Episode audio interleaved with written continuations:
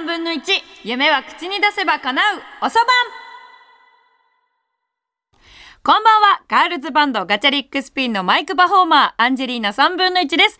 2月11日日曜夜8時を回りました。皆様元気ですか？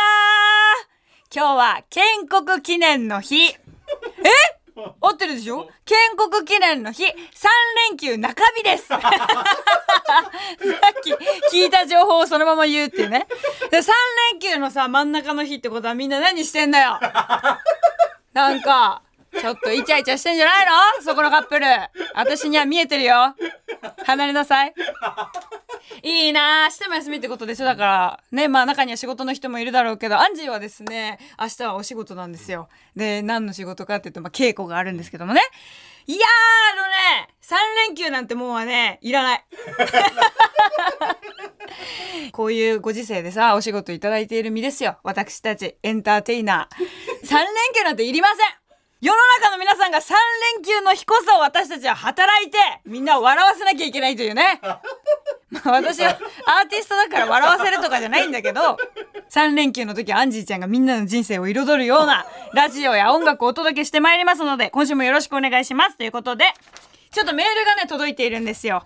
あの、先、先週ぐらいのね、放送回でね、お団子パンっていう、ロシアの昔話の絵本のね、お話をしたのね。で、アンジーがもう本当に保育園の時に、そのお団子パンに影響を受けて、今の自分の人生がありますみたいなお話をさせていただいたんですが、まあね、そのオープニングでリスナーさんからメールが来て、その人のメールが、まあね内容がないんですけど、ステッカーだけもらえますか？みたいなメールだったの。ふざけんなと。そんなのやるわけねえよって、もうお団子パンの感想文書いてこいっていうので、なんと、その方から感想文が届きました。え、ラジオネーム、明日はきっと上機嫌さんからです。よく頑張ったな。今から読み上げるぞ。どうも、僕です。読みました。読ませていただきました。お団子パン。さすがにおじさんなので、純粋な子供と比べると感性が歪んでいることは、ご了承ください。まず、天下のお団子パンちゃん。表紙から表情がシュールすぎて目を奪われる。おじいさんの小さなわがまま、リクエストでお団子パンを作り始めるおばあさん。必死にパンをこねているおばあさんを見ているだけのおじいさんに、過不調性を感じました。じっとしていて寂しくなり、外へ繰り出すお団子パン。ちょっとだけわかります。僕にもそういうところあります。自信満々で魅力的なお団子パンには、外の世界では危険がいっぱい。歌っておちょくりながら逃げる姿は可愛らしさと憎たらしさを感じます。しかし最終的には、自分より狡猾な狐に食べられてしまうのです。自分より強く賢く、そして悪い奴がいると思い知らされました。っていう感想です。子供がいて読み聞かせをしたりするとまた違う気持ちになるのかなと。ありがとうございます。これはですね、感想ではなくて、あらすじです。はい。あの、皆さんね、よくね、あの、学生時代とかね、あの、読書感想文とか書いてきなさいって言われる方たちに、これ多いミスなんですよ。あなたが言ってるのは感想じゃなくて、あらすじなんです。ざっくりとその物語をもう一回舐め回すように説明して、あたかも自分が感想のように書きましたって、もうこれはもうダメです。これあらすじなのよ。だからもう、もう一回書いてきて。もういいわ。もういいんだけど。でも、素晴らしい。ちゃんとね、書いてくるっていうことをアンジーは期待していたの。わかる？ここで求められているのは感想文の完成度じゃなくて、ちゃんと書いてくるっていう意思があるかどうかなんです。ちゃんと書いてきたっていう誠意を見せてくれるだけでアンジーはもう、もういいよ。ステッカーはあげるちゃんと書いてきてくれたし、ちゃんと読んできてくれたからいいよ、それは。よく頑張ったな。明日はきっと上機嫌。明日はな、明日も休みか？上機嫌でいられるといいな。まあ、ありがとうございます。もう素晴らしい。もうあの引き続きねアンジーのねラジオはこういう風にリスナーさんに無茶ぶりするような企画も考えていこうと思っているので今週も楽しみにしていてください。ハッシュタグはアンジーラジオでいっぱいつぶやいてください。それではここで一曲聴いてください。ガチャリックスピン2月28日にミニアルバム Ace をリリースします。その中のリード曲です。聴いてください。 Let It Beatマイクパフォーマー、アンジェリーナ3分の1、ボーカル、花、ベース、F チョッパー KOGA、ギター、友蔵、キーボード、オレオレオナ、ドラム、 yuri。この6人からなるガールズバンド、ガチャリックスピンで、 Let It Beat でした。アンジェリーナ3分の1、夢は口に出せば叶う、おそばん。改めまして、ガールズバンドガチャリックスピンのマイクパフォーマー、アンジェリーナ3分の1です。今日は2月11日ということで皆さん、世の中はね、なんか、ほやほやしてますね。チョコレートにの匂いもプンプン。言えなかったね。チョコレートの匂いもなんかプンプンしてきた。そう世の中はもうそろそろバレンタインでございます。この3連休でなんかこう作ったりする方もいらっしゃるんじゃないですか？いいですね。楽しんじゃって。私はね嫌いなんですよこういう行事は。いやいやあの嫌いって言うとねまたねちょっと強い感じの言い方になっちゃうんだけどもう本当に極度の面倒くさがり屋でしてもう作るとかマジありえないっていう。だからなんかあるじゃん。女の子だから「えアンジーはなんか今年のバレンタインどうすんの?」みたいな。なんかこのアンジーラジオの収録の前もねなんかこうスタッフ陣がもうみんな男性なんですよだから「アンジーなんかバレンタイン今年どうすんの?」みたいな「へえなんか作んの?」みたいな作るわけねえだろって思った作んねえよこっちは。こんなもう世の世の中はやれなんかさあのなんかこう手除菌してくださいとかなんかなってる中でさ私は作るわけねえだろうと思ってそもそも面倒くさくて作りやしねえよと思ったんだけどそんなアンジーちゃんもね過去にはちょっと作ってたことがあったんですよ。でまああのちょっとバレンタインっていうところからちょっとそれちゃうかもしれないんだけどバレンタインの期間の時にまあねうち中学校の時にまあちょっとこういう話するのって初めてだから緊張するんですけどまあアンジーちゃんにもいたんですよ昔。ちょっとお付き合いしてる方がね。でその方にですね初めてね手作りでお弁当を作ったんです。やだ可愛いいアンジーちゃん。でこれが本当このバレンタイン時期だったのよたまたまだからそのチョコレートの代わりにお弁当を作ってあげたんだけどなんかうちの中学校ってその例えば体育祭とかなんかこう合唱コンクールとかそういうイベント行事の時にみんなそれぞれ家庭でこうお弁当を持ち寄って給食はなしでその日だけはなんか好きな時に好きな教室でご飯食べていいみたいな感じの時期になるわけよ。でなんかそのバレンタインぐらいの時期に100人一首大会っていうのがうちの 中学にあってで私覚えてたんだよ「ちはやふる」とか言ってでパンって取ったりとかしてたんだけどなんかねその時期になんか私が初めてねこうあのなんかそのお付き合いちゃんとしてなんかお弁当作ってほしいなみたいな感じで言われたのよ。でその明日の100人一首大会さ頑張りたいからなんかお弁当アジ作ってみたいな感じで言われて。で当時のアンジーちゃんはもうキャピキャピで可愛かったわけですよ。えー、お弁当？いいけどみたいな「えー、でも何作ればいいのかな?」みたいな感じで言ってたらもうアンジーが作ってくれるものだったら何でもいいともう本当に楽しみに待ってるねみたいな感じで言われてで私はもう本当家速攻帰ってねどうしようどうしようどうしようって頭抱えるわけよ。でうちの家の弁当って茶色かったの全部今まで。ばあちゃんがね大体作ってくれてたの。ばあちゃんも母ちゃんもね作ってくれてたんだけど大体茶色いのご飯が全部焼きそばとかなんか肉炒め醤油でもう味付けしてでも塩コショウさえ振っとけば味になるみたいな。まああとはもう白飯でも食っとけみたいな感じだったのねうちの弁当が。でもうそのお弁当箱とかももうお惣菜のパックをなんか綺麗にもう一回再利用して洗って そこに詰めてそれを持ってってくれみたいな家だったからもう私本当に辛すぎてその過去が。いや美味しかったのよ。味はマジで美味しかったんだけどなんかそのお弁当を持っていくこととか人前で開けることにすごい抵抗があったわけよ。だから私本当にお小遣い貯めて自分でお弁当箱買ったぐらいに結構お弁当というものに関して本当の正解が分かってなくて。でもさ 周りの子たちはね女の子とかさみんなお弁当箱開けるとさもう彩り豊かな野菜たちもうパプリカとか踊ってんだよ。もうパプリカっつってもう踊ってんだよめちゃくちゃ。で、ほんと食材も楽しそうにしてて。でもアンジーのお弁当開けたら食材なんてもうみんな、もう焼かれてもう白目向いてるみたいなさ、食材たちばっかりでさ、そんな中さ、あ、もうなんかそういう彩り豊かなお弁当をきっと私のね、当時お付き合いしてた彼氏は望んでるんだろうなって思って、もうこれはやばい。マジで女子力の見せ所だと思って。で、付き合って間もなかったから、もう速攻近くのスーパーの2階の本屋さん行って、業務用スーパーみたいなね、ところの2階にあんのよ、ちっちゃい本屋さんが。で、もうそこ行って、でね、当時ね、あの、立ち読みってあんまり規制されてなかったんですよ、その時期。もう今さ、ほら、立ち読みとかするとさ、なんか引っ叩かれたりするじゃない。そんなことないけど。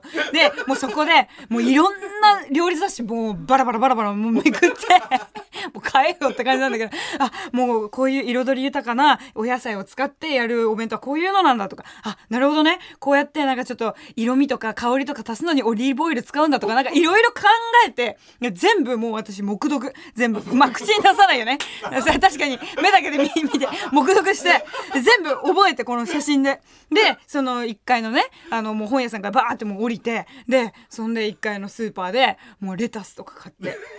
でちょっとあのオレンジっぽいプチトマトみたいな。オレなんかオレンジだぜ。プチトマトで。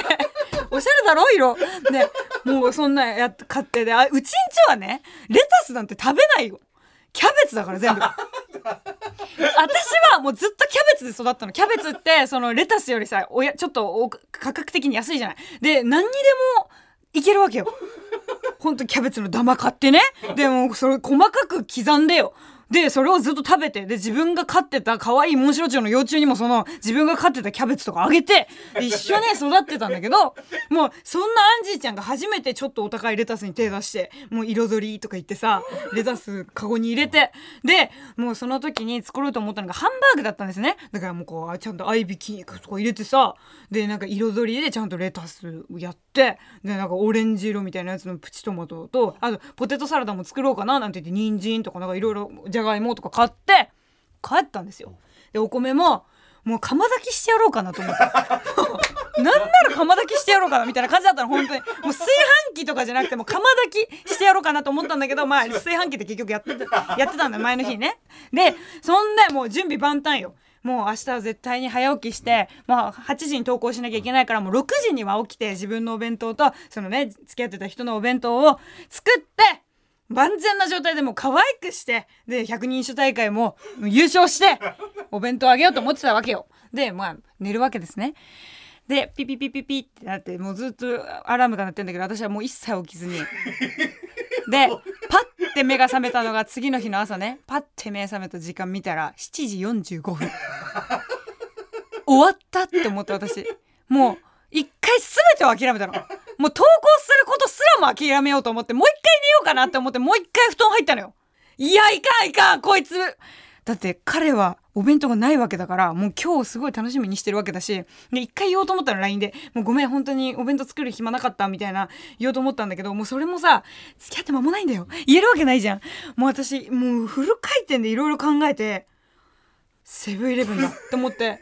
うちの近くにねセブンイレブンがあったのよ。もうものすごい勢いで髪の毛もボサボサで。で制服とかも着替えてる時間ないからさもうパジャマのままもうめちゃくちゃもうクロックス履いてめっちゃダッシュして。でもその7時45分ともなるとやっぱもう投稿してくる友達とかもいっぱいいるのね。もうちょっと頭のいい子たちとかちょっと早めに入ったりとかするのよ。でちはやふるをもう一回再読したりとかするからみんなそのちょっと投稿とかして「えアンチじゃんみたいな感じなんだけどもう私はもうそんなどうでもいい。もうずっともうセブンイレブンめがけてずっと走って。でもう45分よ。残り15分しかリミットないから。どうしようどうしようってなって。あ来た。セブンイレブンだ。そうだ。私の大好きなサンドイッチがある。サンドイッチをもうほんと買い占めて。買い占めるわけではないんだけど。もう何個か2個ぐらい取って。でうんなんか彩り彩りうんなんかプチトマトの盛り合わせがある。じゃあこれも買って。であとなんだなんだあとああったあった。ポテトサラダあったとかもうきんぴらあったとかもう全部全部もうお惣菜コーナーのやつバンバンバンバン入れてって最後になんかフルーツポンチみたいなやつもあってそれもなんかバンってパックごと入れてもう買ってでそれをお家にある可愛いお弁当箱にこうやって頑張って切って盛り付けとかしてでセブンイレブンでちゃんと作って お弁当を。でもうそれをもうパッキングして自分でもう制服着替えてめっちゃ走りながら投稿してでなんかそのお昼ご飯の時間になった時に隣の教室の子だったからトントンってやって「お弁当作ってきたよ」なんか美味しく作れたかわかんないんだけど。多分これなんか美味しいって思ってくれるようにおまじないかけたから。美味しく食べてね。って言って渡すのよ。でもう私はもう罪悪感だよね。だってセブンイレブンだもん全部中身。なんだけどもうその当時お付き合いしてた人は終わった後に「ものすっごい美味しかった。こんなに美味しいお弁当食べたことない」って言われて「ありがとうセブン!」って思いながら「え？本当に？なんか朝頑張って作ったんだけどうまくいくか分かんなくてなんか美味しかったって言ってくれてよかったとか言って言ってんだけどもうもう内心冷や汗止まんなくて。本当にもうめっちゃ嬉しかっためっちゃ頑張れたありがとねみたいな。なんかこれからもよろしくねみたいな感じでバイバイしたの。ででも私だったら冷静に考えてねセブンの味めっちゃわかんのね。っていうのはうちの近くにセブンがあったからやっぱそのセブンの味で育ってるわけ私は。